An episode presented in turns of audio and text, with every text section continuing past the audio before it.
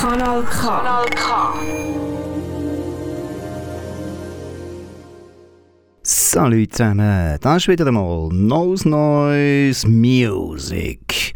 Am Mikrofon ist der Bruno Schlatter und ich berichte euch heute von einem polnischen Label, Cold. Wir haben ja im Herbst mal das Basquiavo und äh, den Piotr besucht und beim Piotr war ja dort der Cuba, gewesen, der Cuba Wojcik. Und der hat eben sein eigenes Label, um sein Zeug zu vertreiben. Es geht natürlich um seine Musik auch in diesem Label und eben das ist Cold. Wir haben dann ein Interview gemacht mit dem Cuba und haben jetzt natürlich auch viel Musik für euch. Freut euch auf polnischen Jazz, experimentell und ein bisschen Touch so noch zwischen.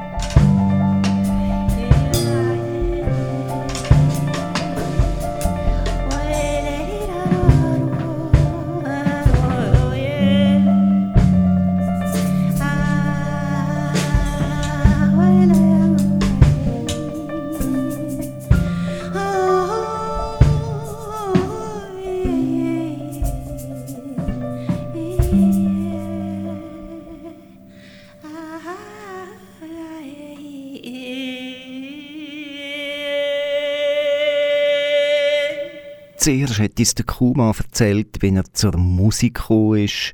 Wir lassen jetzt einfach das englische Original einmal schädern. Die, die aus dem Argo kommen, müssen jetzt halt auch mal international denken und probieren, Fremdsprache zu verstehen. Wow, that's that's a that's a deep question, you know, because my my story is very very difficult. it's very original and very difficult uh, because I started playing music. I think when I was free, uh, I started playing the piano, uh, the piano, and uh, it was in the house. Yeah, in the house. Your father had one. Yeah, well, my parents are not musicians, but they bought me like a keyboard, you know, ah. and I treated it as a, like a, a toy. So I was, you know, making sounds with it without any knowledge, and it was uh, I treated like a toy because I didn't have any musical education, as you when you are free. So so my approach to music was very, you know, natural, like a like a play. And then I took some lessons, and I picked up guitar when I was I think, uh, 14. And then, so then I switched from the piano to the guitar. That's why I always say that uh, the love of my life is a piano, but I'm married to a guitar. but it's a good marriage, so so I, I don't regret it.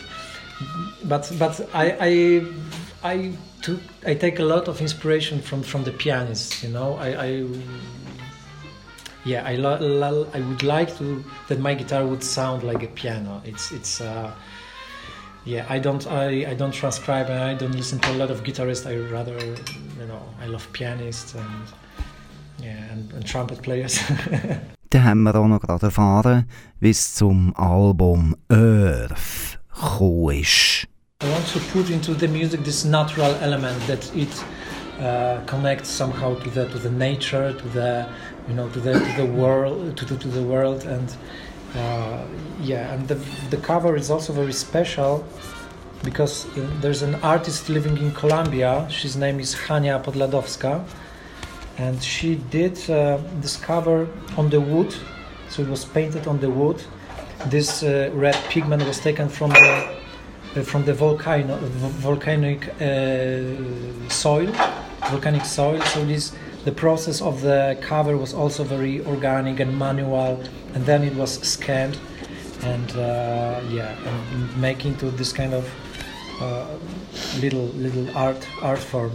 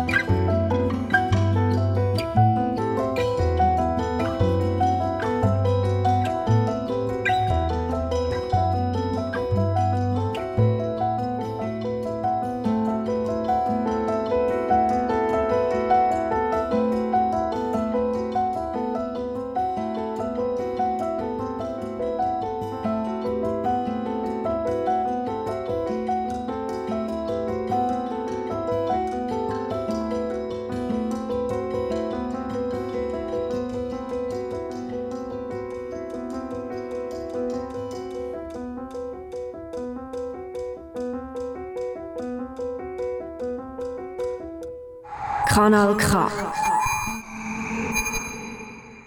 Wir machen gerade noch mal weiter mit einem Stück ab dem Album Earth.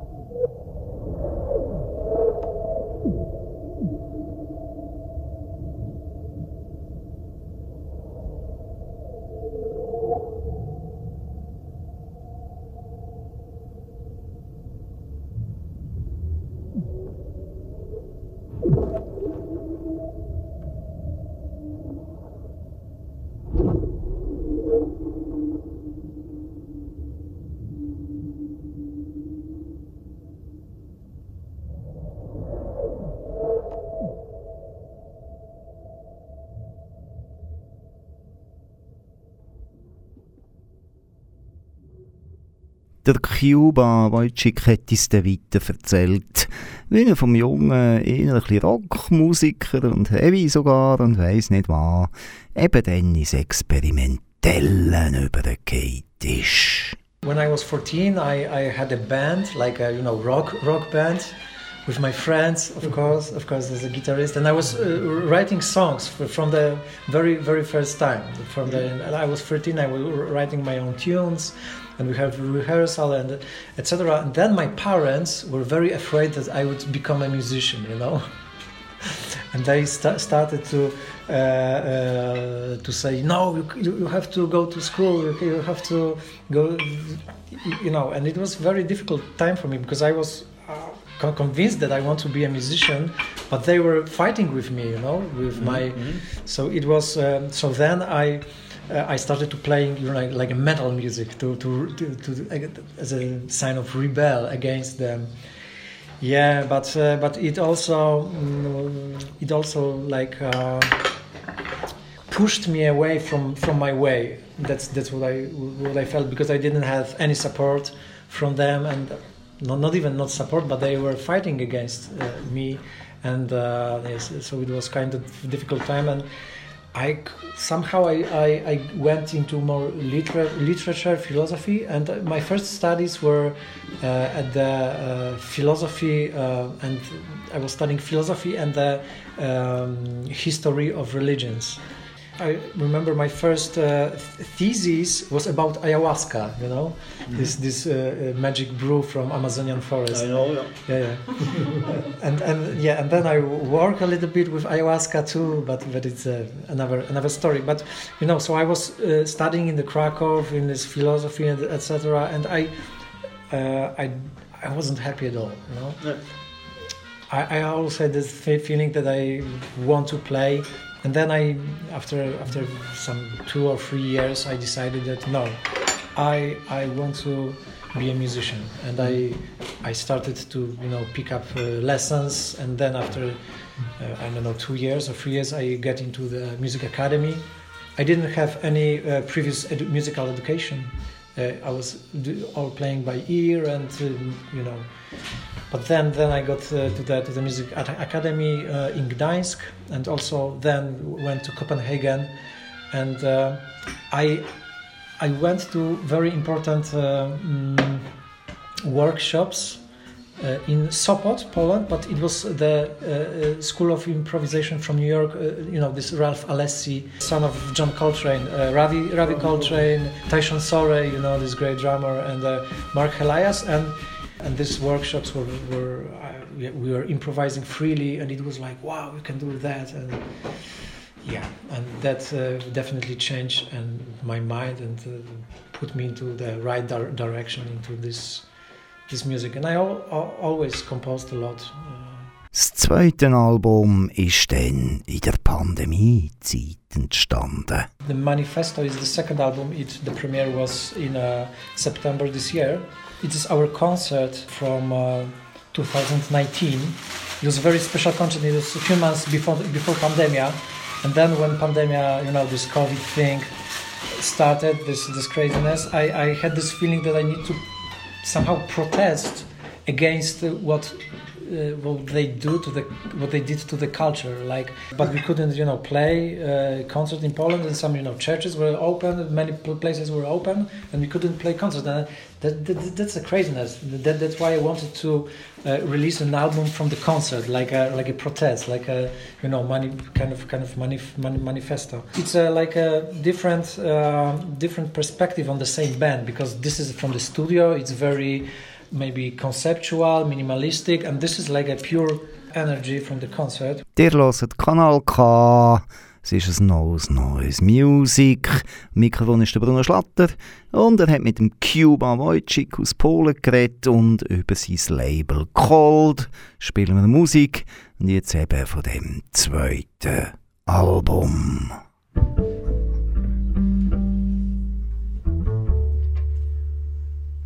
It's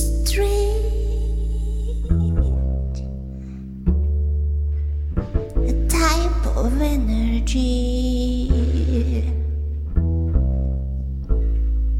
A highly arranged mentality.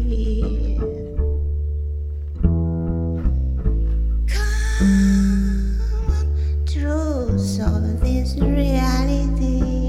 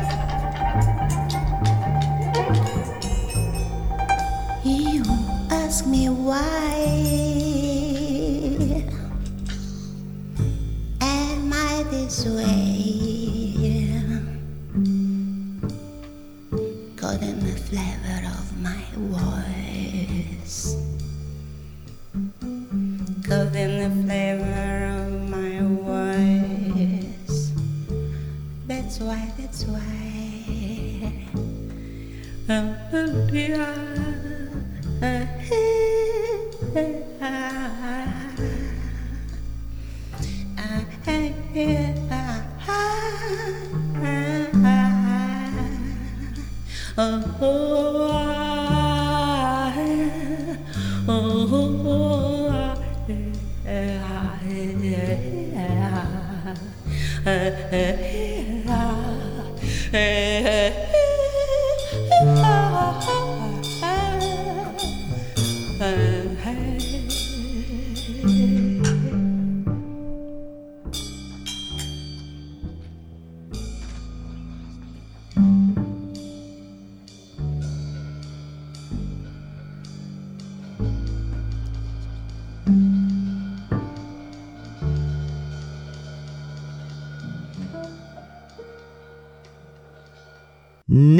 unwesentlich für Cuba Wojcik und sein Weg ist dann sein Aufenthalt in Kopenhagen und Begegnung mit der dortigen experimentellen Szene. This is my, my label. It's called Cold, K O L D, which in Poland it's a short from uh, composers organizing uh, many different things. This label, uh, it's like a foundation and a label in the same time, and uh, we are created it with friends. Uh, uh, we were studying in Copen- Copenhagen, so we left Poland, we went to Rhythmic Music Conservatory in Copenhagen, which is very, I guess, special place. Uh, as a because it's very very open, you know. They n- never told you you should do that, you should do that, but they inspired you to be very creative and do your own things, and then they may help you to uh, to develop your own voice artistically.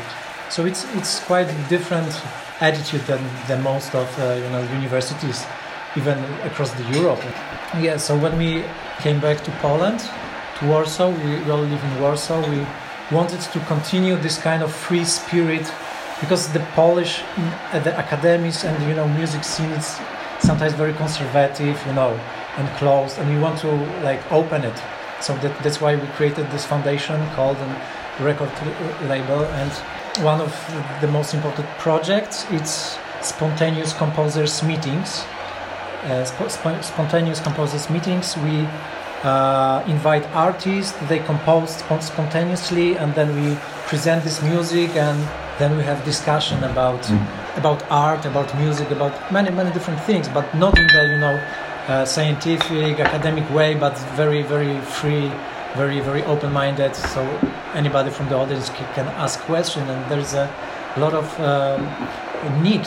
We found a lot of need in, in, in Poland for that kind of uh, uh, meetings because it's very organic. It's very from you know from the uh, from the real need and not from the institutional point of view.